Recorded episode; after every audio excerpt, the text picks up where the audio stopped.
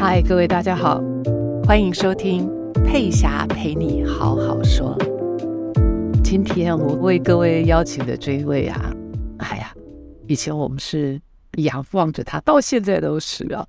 那因为他是我们的大前辈，今天我可以跟他好好的聊一聊。那我们都知道嘛，有偶包的人其实很难真的谈心里面的话。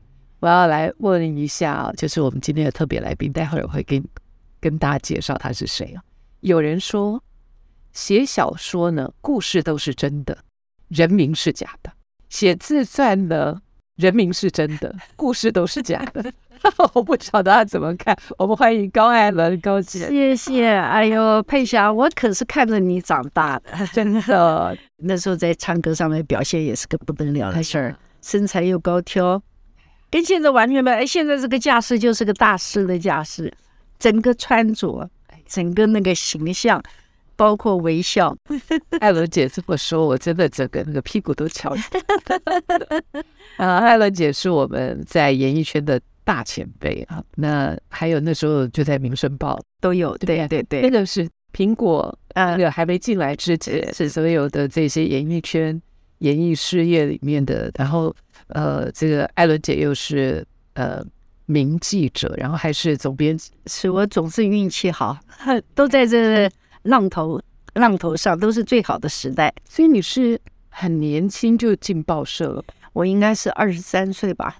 我是最早是在有一个叫做《电视周刊》，现在年轻小孩都不知道。我以前的电视台有周刊，这是不得了。还是啊，我不是，我们是在外面民间刚开始办的。对，那那个时候我也是运气好，比如凤飞飞了，这个刘文正啊、张小燕呐，他们都在当红的时候呢，我文笔还算可以，所以我经常在写他们的。在现在来说，也许是自传，但是当时的那个出版刊物来讲，因为字数没有这么多，没有这么大容量，都是配合周刊发行，短时间内快速发行，所以都写过他们的传记了。在那个时候，那现在大概的字数要放大到二十倍以上了。嗯，对对，那就一直都在这样的环境里面跟他们相处的都很好，然后训练自己，呃，如何跟人相处，对，学习很多。爱伦姐，呃，我刚刚问了艾伦姐，我说你年纪可以透露吗？没问题。所以艾伦姐七十，我今年六十。哎呀，所以你大我，所以我看着你长大，没错啊。然后你刚刚讲到的那个周刊，我记得我小时候小学的时候，那或者是呃，可能国中吧，嗯，就有台视周刊。对，我那时候都会把里面的页面撕下来，嗯，就呃很少。少，对，这个就会把那些照片，就像您刚刚讲的，不管是喜欢哪一个明星，就是会把那个照片都贴在这个自己的墙上，然后就这样看，就是那个怀着那个明星梦。但是我怀的明星梦，我比较是我喜欢音乐，我喜欢唱歌，我从很小就学钢琴，所以我比较不是说要上台，而是。我喜欢唱歌，是那因为我是独生女嘛，是单亲家庭的独生女儿，所以音乐就是一辈子都在陪伴着我。那也因为音乐陪伴着我，那像您这样子的大作，我就经常会看到，很关心这些音乐人。是，嗯，所以 yes，今天，然后我还记得那时候，呃，艾伦姐也曾经访问过我，是，我都心里面都都记得。哎呀，谢谢谢谢！是 一个刚出道的人来说，像这样子的机会其实都是非常珍贵。嗯嗯。那后来您就开始呃，也一直都有在写书啊。嗯，是的，在六十岁的时候，嗯，是 六十岁，很多人像这个这个杨子琼，是他今年六十一，他他大我一岁啊啊，杨子琼，那他就他就在讲，就说千万不要。认为说年纪是一个太大的问题。对，嗯、呃，我六十岁的时候正式退，已经退出新闻新闻界了。哈、uh，huh. 哦，我我觉得从那之后是我大概人生最快乐的时候，最没有负担的时候，然后开始恢复我最原始的样子，很容易大笑。我在编辑部工作的时候很少这样，因为我们的工作节奏太快，时间压力很严重，个性特别急躁。那离开新闻界之后呢？第一个不要管人，因为我那个单位大概有将近一百人，你知道你要去管一百个人，也许对很多人来讲，这算是一个庞大的组织，很兴奋，很快乐。但是对我管理别人这件事情，我是不喜欢的，是没有兴趣的。就像我也不喜欢人家管我一样，我基本上是自由派。但是呢，在一个组织里面，我是很照规矩来做事情。可是相对的，我就因为责任的需要，我常常需要去约束别人。那约束别人对我来讲是蛮大的痛苦。对对对。所以离开新闻界之后，我我觉得我完全自由。我我第一个念头就是：天哪，太好了！我再也不要管别人了。就是你管了大概大概二十五年了，因为前面十五年都是自己在奋斗嘛，自己在写嘛。那时候就叫单兵作业，因为因为像我喜欢跑新闻的方式，也都是我自己跑。比如同业之间，大家会相互，哎呦，走，今天我们去访问赖佩霞，大家一块儿，我比较少。我可能要，我如果要做那个访问你的话，我就会做一些有关于你的功课，然后我希望是跟你单独的一对一谈，呃，所以我写出来的呃角度跟加入我自己的部分观点，我觉得我写一个人物是会会不一样的，那也是我喜欢的事。我就是我很用心的去看对方，呃，不是只是一个新闻工作人员。但是在那个时候的气候是这样，现在这一套未必行得通了，所以现在新闻看下去也是要心脏很强。相对之下，你以前所待的部门就是比较是娱乐业的那个，那相对于其他的部门，我觉得娱乐业娱乐嗯的这个版面已经开始轻松一些。是是，现在的新闻真的是。看不下去。其实，如果以各式各样的新闻类型来说，如果说对我们的人生有较大的帮助的话，也许你去跑呃财经新闻，你可以学到很多财经的知识。但是跑影剧，除非你对于所有的演艺项目有自己本身有特别兴趣，否则如果只是一个新闻工作人员来讲，我没有不礼貌的意思。但是我们在这个行业里面要学到一些专业知识，并不是那么容易。我是说，只有我们投身，就是我们有，比如我们想学影影视所有相关的技术、创意部分的东西，我们在里面可以专心学到。可是就在人际交谈上面来讲，因为我们的环境如此，所以我们设定的话题跟出现的报道，呃，讲实在，对人生大多数是不健康的。因为你现在那个状况里面，他不是你一个人，他是大多数人都是这样。我讲一个最简单，烟瘾很大的人，他如果去打柴三、打禅七，他可以在那七天当中不会去想到香烟的事，因为所有周围的人通通都都没有在这一这一部分的呃共鸣状况。可是，一结束第一件事，我觉得他们走出这个金色的第一件事就是先点根烟吧，因为他又回到世俗。这一种周围环境跟我们自己之间的互动，会造成我们很多习惯的养成。啊、哦，那一定要非常的自律，呃，才有可能呃明哲保身。是，就像你刚刚前面说的，你呃刚开始的前面书是你自由作家，嗯、就是 就是是也采访一些是觉得感兴趣的人，是借那个机会可以跟别人连接。嗯，然后后来你就进入了管理阶层。呃，对对对，这个是很不一样的，不好玩，不好玩。我觉得可以排上老老幺。我不喜欢管理人，我完全可以理解。对对对，是你又必须要摆上的。对，所以我做事情通常都是基于责任。你把我放在这里，那我就要做到我该做到、能做到、必须做到的部分。但是在趣味上来讲是因不行的，因为我喜欢跟人接触。可是你在行政行政作为一个行政主管的时候，你常常除了接触之外，你必须要有很多。要求约束跟定定规则，对我来讲都有一点辛苦。你怎么平衡？不快乐啊，那时候。但是我的不快乐我不会表现出来哦，因为我觉得那表现出来的话，对对一块跟你奋斗的年轻部署是不公平的。因为就像你，你已经没有兴趣的事情，但是当他做所有的工作反应时候，你必须兴致勃勃。因为去鼓励他也是你的责任的一部分。也许我年轻时候跑到新闻，我就哇，好兴奋，觉得自己好棒。但是当我年纪到某一个程度，我学习到更多东西，我对人生有更新的看法的时候，我再碰到这些事情，我不是兴致勃勃，我就说，我吃自己的饭，我管人家闲事干什么？甚至于批判自己不够道德。但是当然，这都是过分的说法。可是我对我自己是这样，但我对我的工作同仁或者同业，我绝对不会有这样的批评，因为在你新的阶段成长成熟之前，我们是经过很多的很多的困难跟挑战，所以当我重新看我自己，发现我已经离我喜欢的那个状况很远的时候，我就知道我已经不适任了。可是我不会表现出来，因为有年纪比我轻的人，他们正在学习状态，我没有理由去打击他们的情绪，所以我一样是鼓励他们。但是我知道我随时都会离开，我离开是完全不会想要回头摇摆不定。我大概很我很少数的两三次离开工作职场的时候，就突然这样子做一个决定，然后我就绝不回头。所以我不是那种很爱花很多时间。抱怨工作、埋怨工作，然后又留在那儿不走，我我不会这样。我如果觉得我自己也不够好，或者这个环境也不是我想要努力的一个呃未来，那我就觉得那就不要浪费自己的时间。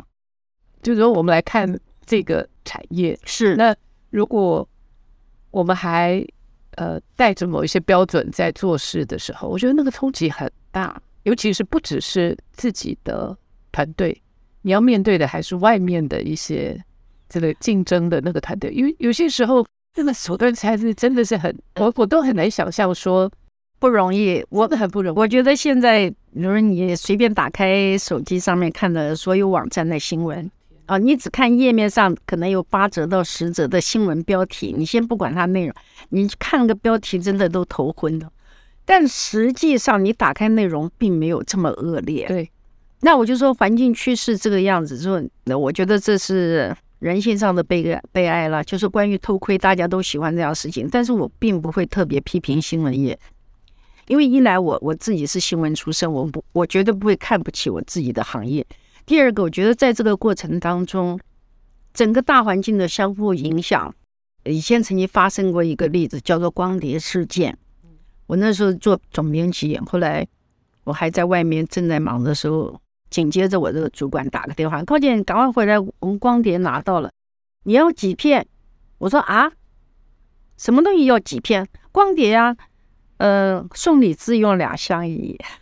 我曲美凤的世界，我回回到办公室的时候，因为我有私人办公室，我说把那光碟放给我看一下。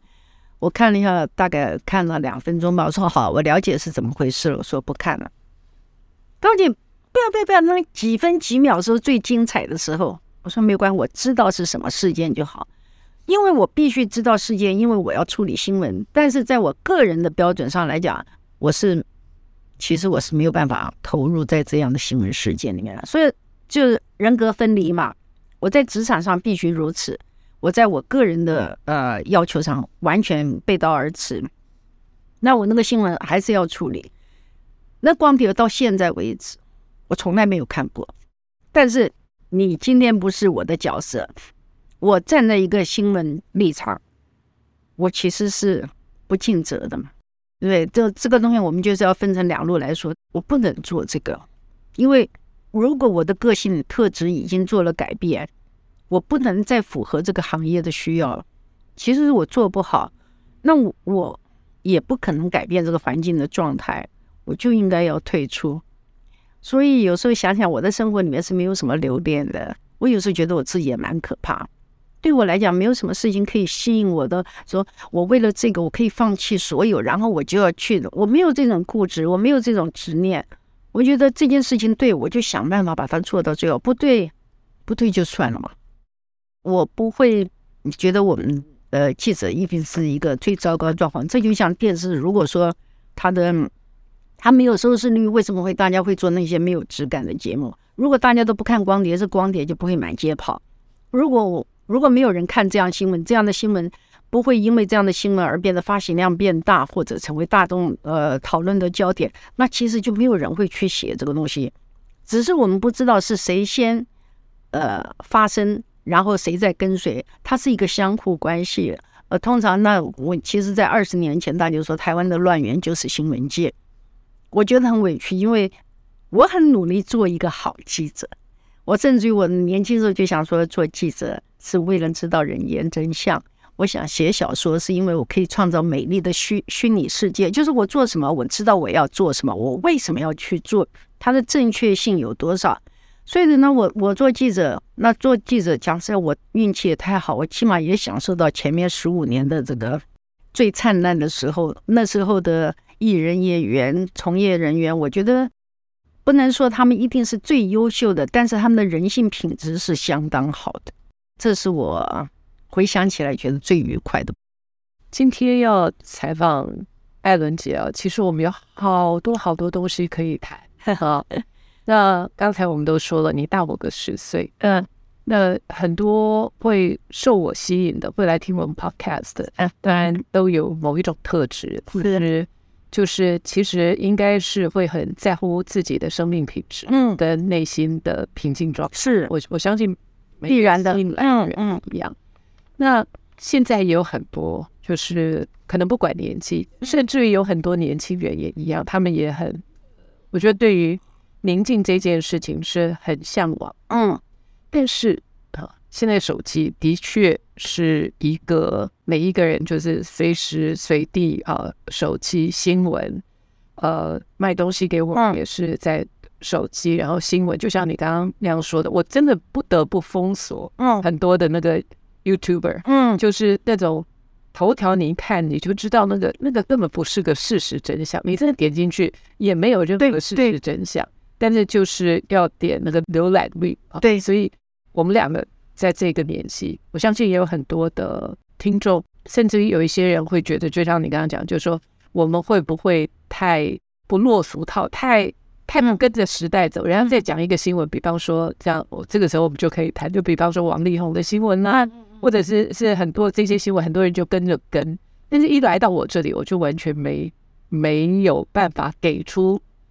我想要的回应，嗯嗯嗯，我就是因为有很多东西，我觉得还是还是沉淀一下比较好。嗯，对于现在我们这么多的讯息来的时候，你觉得我们用什么样的方式才能够同时享有内心的平静？你会用什么样的方式？我觉得完全靠自己过滤。像我刚刚讲，我在新闻，我我在职的时候，我都是这样。我我虽然那也那会有有时候讲说，哎，你人格分裂。我说每个人都人格分裂，因为你在每一个不同的场域里面的时候，你必须要做选择。那至于说生活品质的东西，那你在这选择过程当中，我说很很简单，我们看书，包括我自己写书。那我说我写书，我常常我不可能不尊重我自己的作品。可是我告诉你，我书合起来之后，我到底写什么，我都已经忘记了。可是我在写的时候是非常非常专心，非常投入。我们常讲笑话呢，忧郁症的人，医生说，嗯，多运动。那我告诉你，不一定要运动，你去抄经本也可以，你去做菜也可以，你去钓鱼也可以，任何事情你去做，那个事情让你专注，你就得到疗愈，你就得到平静，你就心灵上面会有一个归属感。那我们就在自己这样的状况里面，一直不断的去调整。那我常常也说。我也鼓励我周围的朋友要阅读。阅读其实不一定说啊，我一定要阅读之后得到什么，不要。阅读的所有目的，其实如果呃，一个是专业知识之外的所有东西，都是你在看的时候，他在开发你没有想到的东西。它只是一个触点啊，你看到这个呢，哎，你突然想到你一个什么事情，你可以类比，然后去改变、去调整。那些选择也是在于你自己。那现在。世道比较乱一点啊，资讯太发达，就相对会产生这些问题。